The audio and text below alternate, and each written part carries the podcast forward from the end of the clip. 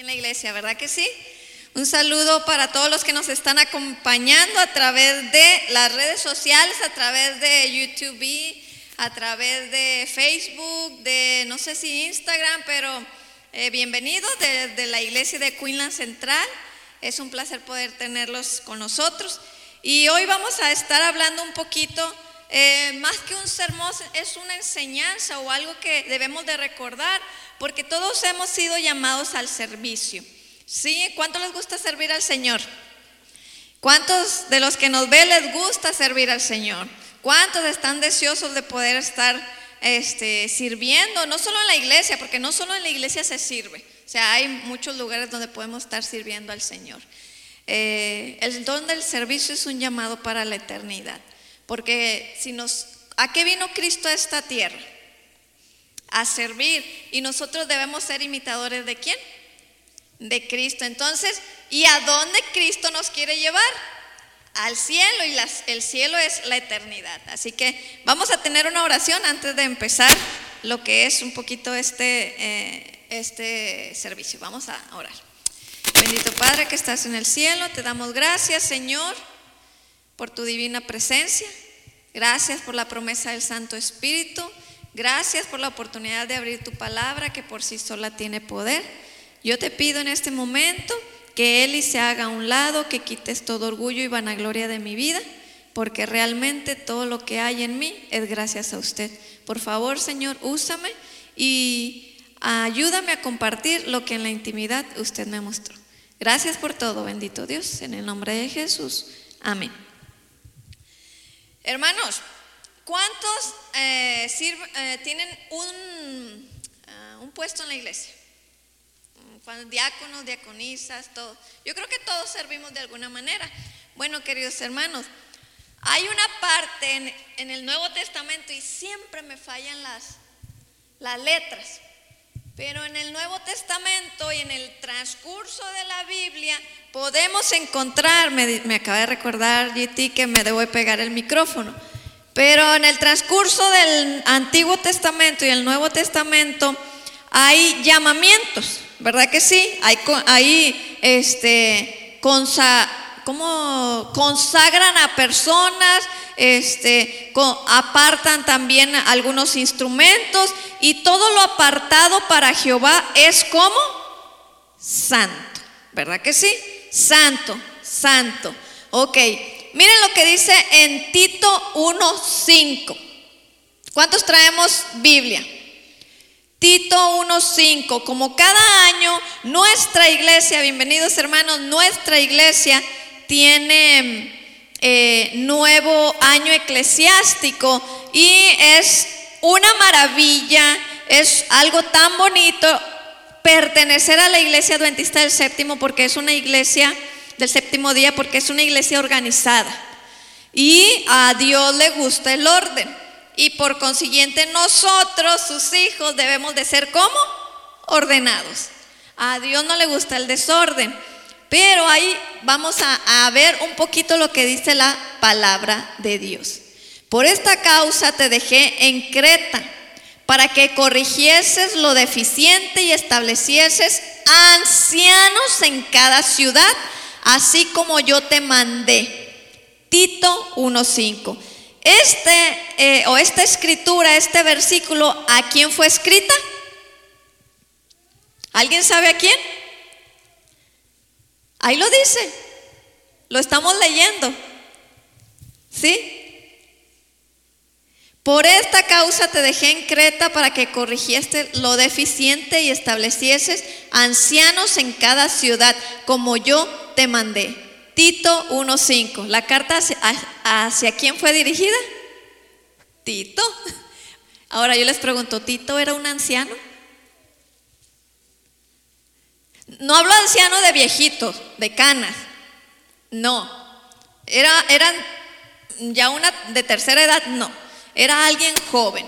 Y entonces le dice, que debe de corregir lo deficiente. Yo le pregunto, ¿nuestra iglesia sigue siendo deficiente? Sí, la iglesia todavía no es la, la, perfecta, ¿verdad? Sigue teniendo algunas deficiencias, pero sigue siendo el motivo por el cual Cristo vino a la tierra y murió, porque la iglesia somos nosotros. También hay otra parte en Hechos que dice en 6.3, hermanos, escojan de entre ustedes a siete hombres de buena reputación, llenos del espíritu y de sabiduría, para encargarles esta responsabilidad. O sea, que en hechos estaban tratando de escoger eh, ángeles. No, eran qué? Hombres, hombres, ¿verdad?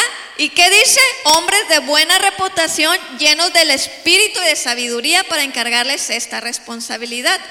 ¿Eso qué me dice a mí? Y la sierva de Dios dice que desde ese momento y desde mucho antes la iglesia siempre pintó para ser organizada. Una iglesia organizada, una iglesia administrada y una iglesia atendida, ¿verdad? Ahora yo les pregunto, ¿sigue siendo así? Claro que sigue siendo así. Toda la iglesia tiene que tener un orden. Si tú ves en una iglesia que no hay orden ni en sus cultos ni en su adoración, algo no anda bien.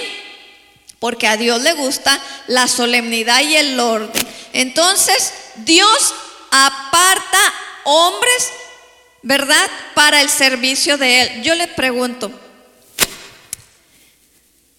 desde el momento que aceptamos a Cristo, ¿somos apartados? ¿Somos apartados? Claro, Sí, porque dice que cuando nosotros aceptamos a Cristo como su Salvador, nosotros nos convertimos en sus ministros, nos convertimos en aquellas que van a llevar las buenas nuevas de salvación, ¿verdad? Pero aquí hay algo especial que está sucediendo, ¿verdad? Algo especial. Y miren, nuestra iglesia cuenta con ancianos, diáconos, directores de eh, Dorcas, Ministerio Juvenil, Ministerio este, Infantil, varones, mujeres este, y muchos otros ministerios más. Pero hay algo bien significativo que tiene mucho que ver aún con el, la ordenación de ministros o la ordenación evangélica de los doce discípulos. ¿Cuántos creen que es así? El ancianato y el diaconado tienen mucha relación con el pastorado. ¿Sí? Mucha. Y cada persona que estamos sirviendo como diáconos o ancianos, algo especial Dios vio en nosotros. ¿Sí? Tan especial fue como cuando escogió a los doce. Y hubo una ordenación para ellos. Cuando Él escoge a ellos, no los escogió perfectos. Dice la sierva de Dios y dice la Biblia que eran hombres con semejantes a pasiones como nosotros. Pero Dios vio algo especial y los llama a su servicio. Lo bonito es que el corazón lo lee Cristo y ellos estaban dispuestos a escuchar el llamado de Dios. ¿Cuántos estamos dispuestos a escuchar el llamado de Dios esta noche? O tal vez ya lo escuchamos hace años. Vamos a ir a la palabra de Dios. Vamos a ir a Hechos, Hechos 14, 23. Hechos 14, 23. Yo sí lo voy a tener que leer porque ahora no se los puse. Hechos 14, 23. Bueno, miren lo que dice ahí. Y constituyeron ancianos en cada iglesia y habiendo orado con ayunos, los encomendaron al Señor en quien habían creído. Les voy a contar un poquito del contexto de este versículo, porque muchos lo usan y lo usan y no explican qué estaba sucediendo ahí. Bueno, Pablo eh, llega a, un lugar que se llamaba um, Listra y había un hombre que estaba cojo, ¿sí? Y entonces Pablo le, le fija sus ojos y viendo que él tenía fe, lo sana. Bueno, y entonces muchos que estaban ahí de otros lugares empezaron a querer adorarlo como Dios y este a darle regalos y reconocimientos y todo eso. Y empiezan a decir en el 12 a él y a Bernabé lo llamaban Júpiter, lo llamaban Mercurio y entonces había una congregación ahí enfrente de Júpiter que vinieron a hacerle los regalos y le decían, "¿Por qué me adoran? Nosotros somos hijos de Dios iguales que ustedes."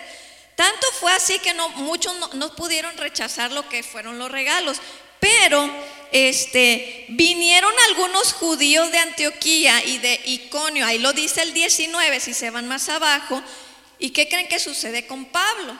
Lo apedrearon. Lo apedrearon y lo dejaron casi que parecía muerto. ¿Sabían eso? Yo creo que algunos sí. Lo apedrearon, pero le rodearon los discípulos y Pablo se levantó y se fue. Cuando llega para acá, él dice en el 22, 21, y después de anunciar el Evangelio a aquella ciudad y de hacer muchos discípulos, volvieron a Listra, Iconio y Antioquía y confirmando los ánimos de los discípulos, exhortándoles a que permaneciesen en la fe y diciéndoles, es necesario que a través de muchas tribulaciones entremos en el reino de Dios. Y constituyeron ancianos en cada iglesia y habiendo orado con ayunos, los encomendaron al Señor. ¿Cuántos quieren ser ancianos aquí?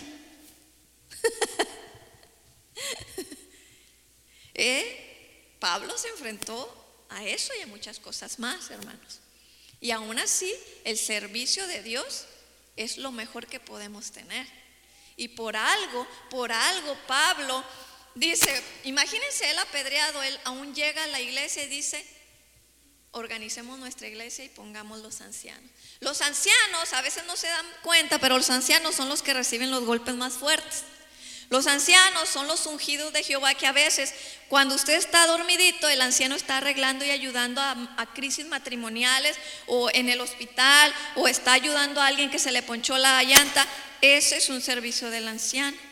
Pero también el servicio del diaconado es muy semejante a eso y ahorita lo vamos a ver. Vamos a ir a Hechos 20:17. Hechos 20:17. Otro. ¿20:17? Sí, 20:17. Enviando pues desde Mileto a Éfeso, hizo llamar a los ancianos de la iglesia. Les manda llamar.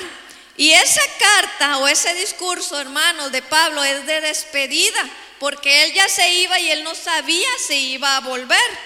Y entonces le dice, en el 20, como nada que fuese útil, he rehuido de anunciarnos y enseñarnos públicamente. O sea, les dice, hey, no he, yo he seguido predicando, yo no sé lo que me espera a donde voy, solamente tengo la promesa, pueden leerlo, tengo la promesa del Espíritu Santo que Él va a estar conmigo y me va a cuidar. Pero como un líder, como un ministro, como alguien ungido de Dios, uno no sabe lo que se le espera porque es un blanco perfecto de Satanás. ¿Sí o no? Es un blanco perfecto. Y ya pasa, si se van un poquito más abajo, dice 28, por tanto, mirad por vosotros, por nosotros y por todo el rebaño en que el Espíritu Santo os ha puesto por obispos para apacentar a la iglesia del Señor, la cual Él ganó por su propia sangre. O sea, Él está diciendo, no es mi iglesia, es la iglesia de Cristo, pero tú eres el cuidador del rebaño de Cristo. ¿Se dan cuenta? Y dice, porque yo sé que después de mi partida entrarán en medio de vosotros lobos rapaces que no perdonarán al rebaño.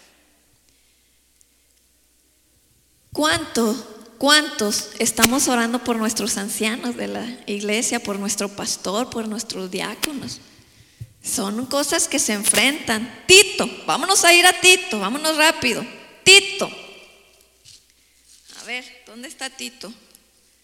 Tito que es 5.9, 1.5.9. Otra vez dice, por esta causa, en el 1.5, perdón, por esta causa te dejé en Creta para que corrigiese lo deficiente y establecieses ancianos en cada ciudad, así como yo te mandé.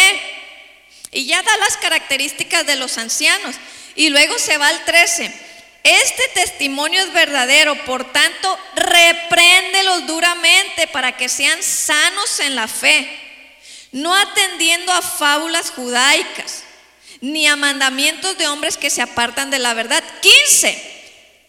Todas las cosas son puras para los puros, mas para los corrompidos e incrédulos nada le es puro, pues hasta su mente y su conciencia están corrompidas. Raquel, Oscar, Susi, La carta de Timoteo y Tito no eran unas personas como yo, eran jóvenes. Y ellos estaban siendo instruidos para que ayudaran en, el servicio en la iglesia y que ellos, ellos como jóvenes, también se les dijo que instruyeran ancianos, ¿sí o no, hermano? Por eso la Biblia no se equivoca cuando dicen jóvenes, que nadie tenga en poco tu juventud, sino sea ejemplo en conducta y palabra. ¿Los jóvenes pueden ser líderes? Sí. Sí. Llenos del Espíritu Santo pueden hacer tantas cosas porque cuando uno se deja guiar por el Espíritu Santo, Dios es el que dirige, no uno. Siguiente, Primera de Timoteo 3:25. De hecho, la sierva de Dios, miren lo que dice. El apóstol hizo de la enseñanza de jóvenes para el oficio de ministros una parte de su obra. Los llevaba consigo en sus viajes misioneros y así adquirían la experiencia necesaria para ocupar más tarde cargos de responsabilidad. Mientras estaban separados de ellos, se mantenían al tanto de su obra y sus epístolas a Timoteo y Tito demuestran cuán vivamente anhelabas, anhelaba que obtuviesen éxito. Hermano Flores, hermano Diego, hermano Nemías, es tiempo de que ustedes traigan a la par a sus chamacos dando estudios bíblicos. ¿Sí o no? Aquí lo dice. Así lo dice la sierva de Dios. Yo, conmigo no se enojen. Dice que los hay que traerlos de la mano al lado, enseñándoles para que ellos lleguen a ser los dirigentes de quién? De las iglesias. Ahora yo les pregunto, ¿hay iglesias que hay puros viejitos? No hay sangre y no se renueva. Y mira qué bendición de poder tener aquí a nuestros muchachos y niños que están sirviendo a, Dios. Diáconos, vamos con diáconos. Diáconos. Ahí va eh, Filipenses 1.1. Vamos a ir. ¿Dónde está Filipenses? Para atrás, vamos a ver. Pablo y Timoteo, ahí lo traía, siervos de Jesucristo, a todos los santos en Cristo Jesús que están en Filipos con los obispos y diáconos Ahí está un claro ejemplo de que lo traía al lado y era, él estaba aprendiendo para llegar a ser el líder de las iglesias que se iban a quedar él dirigiendo. Hechos 6, 1 a 6. Hechos 1, ahí va, Hechos 6, 1 al 6. En aquellos días, como creciera el número de los discípulos, hubo murmuración de los griegos contra los hebreos de que las viudas de aquellos eran desatendidas en la distribución diaria. Entonces los doce convocaron a la multitud de los discípulos y dijeron, no es justo que nosotros dejemos la palabra de Dios para servir a las mesas. Buscad pues hermanos de entre vosotros a siete varones de buen testimonio, llenos del Espíritu Santo y de sabiduría, a quienes encarguemos este trabajo. Y nosotros vamos a persistir en la oración y en el ministerio de la palabra. ¿Qué estaban haciendo los, los diáconos? ¿Limpiando los baños? Atendiendo a las viudas, viendo por los necesitados. De hecho, el manual de iglesia, híjole, se me quedó ahí el manual. Este, pero el manual de iglesia dice que ellos van a visitar, ellos pueden orar, ellos pueden este, hacer la obra misionera, pueden hacer este, dar también este, estudios, los diáconos pueden hacer exactamente lo mismo y tienen el mismo privilegio que un anciano. Son especiales para el servicio de Dios, pero muchos no queremos ser ancianos, que diga, perdón, diáconos. Servir al Señor, dice aquí, agradó la propuesta a toda la multitud y eligieron a Esteban, varón lleno de fe del Espíritu Santo, a Felipe, a Prócoro, a Nicanor, a Timón, a Parmenas y a Nicolás. ¿Nicolás qué? Prosélito de Antioquía, a los cuales presentaron ante los apóstoles, quienes orando les impusieron las manos y crecía la palabra del Señor y el número de los discípulos se multiplicaba grandemente en Jerusalén también muchos de los sacerdotes obedecían la fe.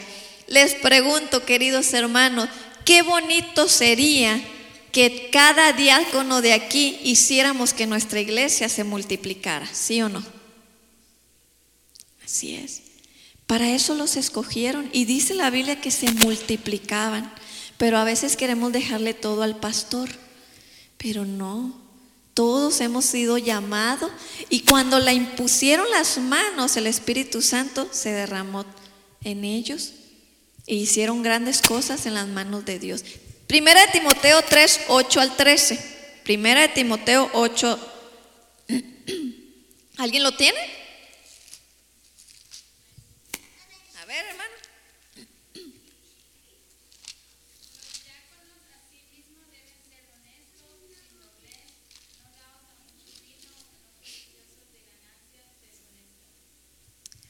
Gracias, hermano.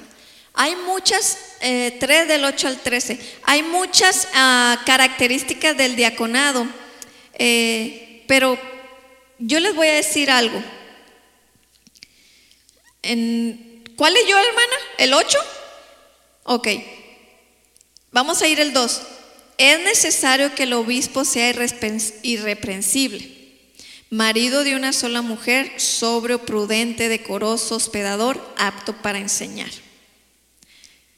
Brinquémonos al 5. Pues el que no sabe gobernar su propia casa, ¿cómo cuidará de la casa de Dios?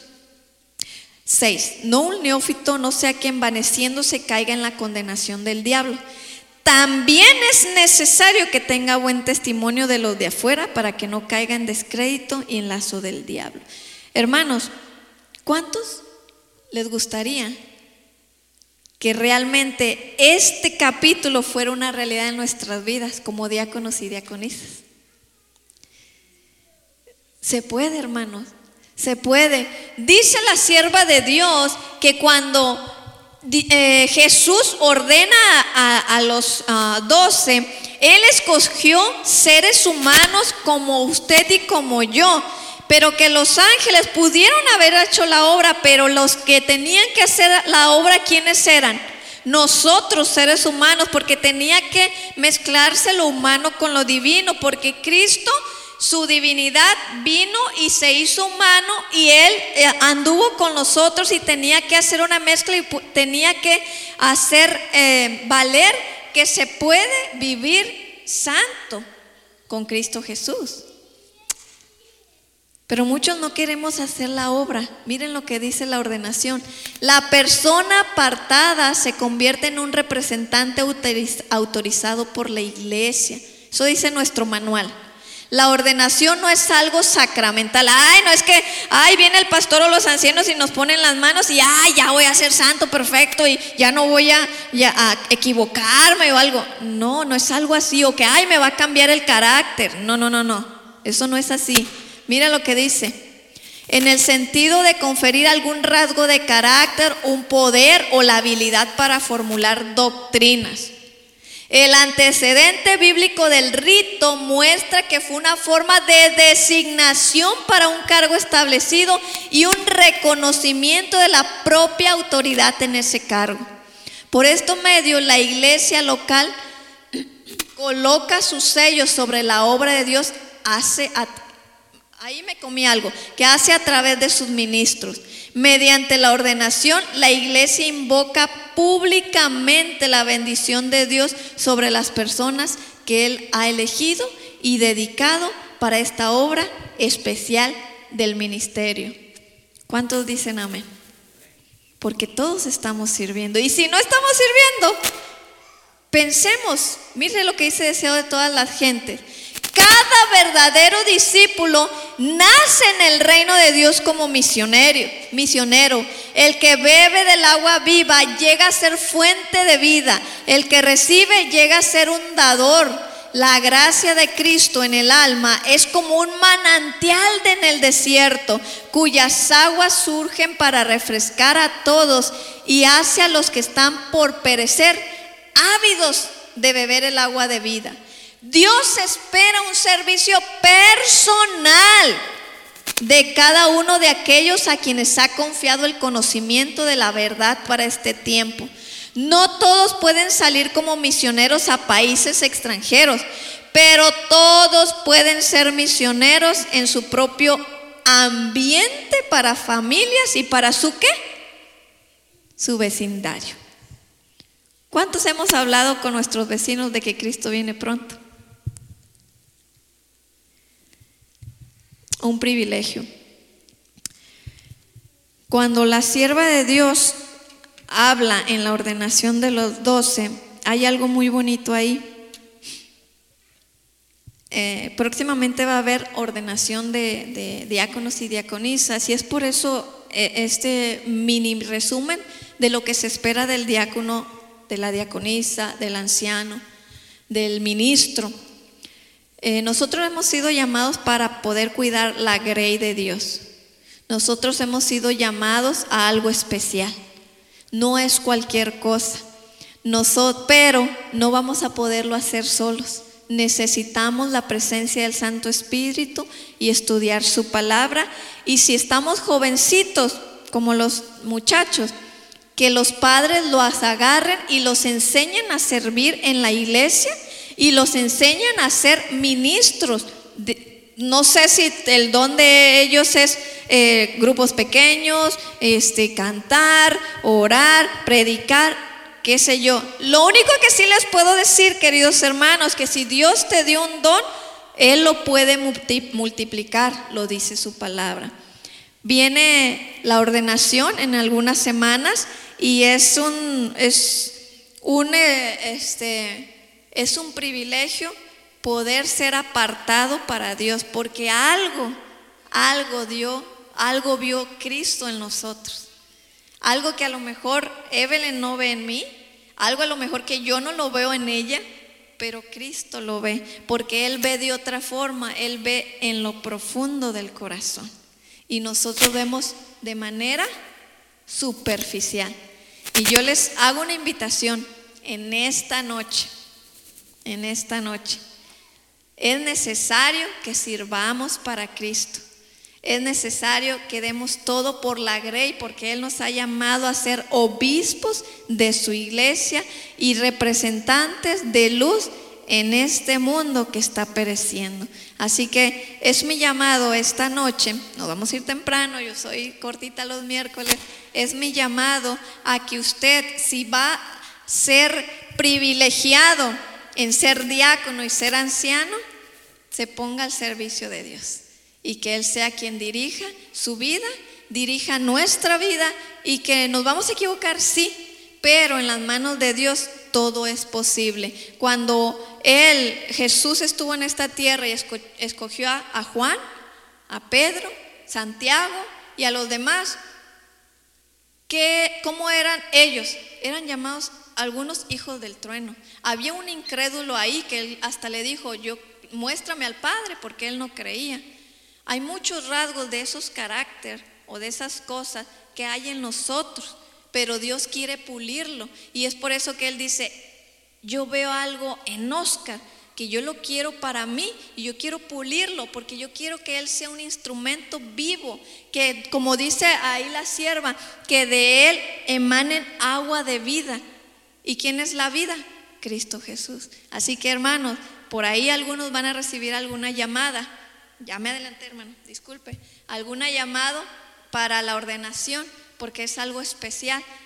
Oremos por cada persona que será ordenada, porque sin duda alguna vamos a ser blancos perfectos para Satanás, pero en las manos de Cristo Jesús todas las batallas se ganan. Nunca ha perdido ninguna nuestro Cristo, nuestro Dios, y nunca lo hará, porque Él es un Dios todopoderoso y que ha vencido ya en la cruz del Calvario. Vamos a ponernos de pie para orar. Y si hay algún hermano que está sirviendo y nos está viendo o que algún día fue ordenado y se ha apartado, vuelve al Señor porque Él está necesitando de obreros valientes para poder terminar la predicación del Evangelio. Oremos. Querido Señor, hay tantos versículos de lo especial que es cuando tú apartaste a personas para tu servicio, para tu ministerio. Está Moisés, está David, están los diáconos, están los discípulos, Hay tanto, Señor. Hoy te pedimos, Señor, úsanos. Haznos también ser dignos representantes de tu palabra. Que la sangre de Cristo pueda limpiar lo profundo de nosotros y que levantemos tu bandera y que podamos proclamar que usted ha de venir muy pronto. Señor, gracias por la oportunidad de servir aquí en Queensland. Gracias por la próxima ordenación. Bendice a nuestros hermanos y ayúdanos a ser los que ya somos viejos en la fe, ser realmente un ejemplo para ellos de lo que es servir en su iglesia. Gracias Señor por todo. Llévanos con bien a nuestros hogares. Te lo pedimos en el nombre de Cristo Jesús. Amén.